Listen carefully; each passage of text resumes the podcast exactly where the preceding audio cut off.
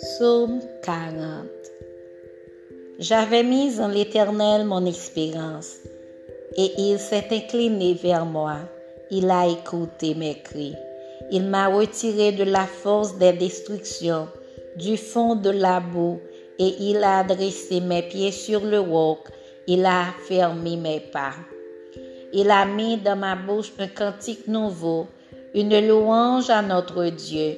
Beaucoup l'ont vu et ont eu de la crainte, et ils se sont confiés en l'Éternel. Heureux l'homme qui place en l'Éternel sa confiance et qui ne se tourne pas vers les hautains et les menteurs. Tu as multiplié, Éternel, mon Dieu, tes merveilles et tes desseins en notre faveur. Nul n'est comparable à toi je voudrais les publier et les proclamer, mais leur nombre est trop grand pour que je les raconte. Tu ne désires ni sacrifice ni offrande. Tu m'as ouvert les oreilles. Tu ne demandes ni holocauste ni victime expiatoire. Alors je dis, voici, je viens avec le rouleau du livre écrit pour moi. Je veux faire ta volonté, mon Dieu et ta loi est au fond de mon cœur. J'annonce la justice de la grande assemblée. Voici, je ne ferme pas mes lèvres. Éternel, tu le sais.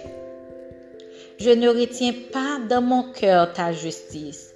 Je publie ta vérité et ton salut. Je ne cache pas ta bonté et ta fidélité dans la grande assemblée.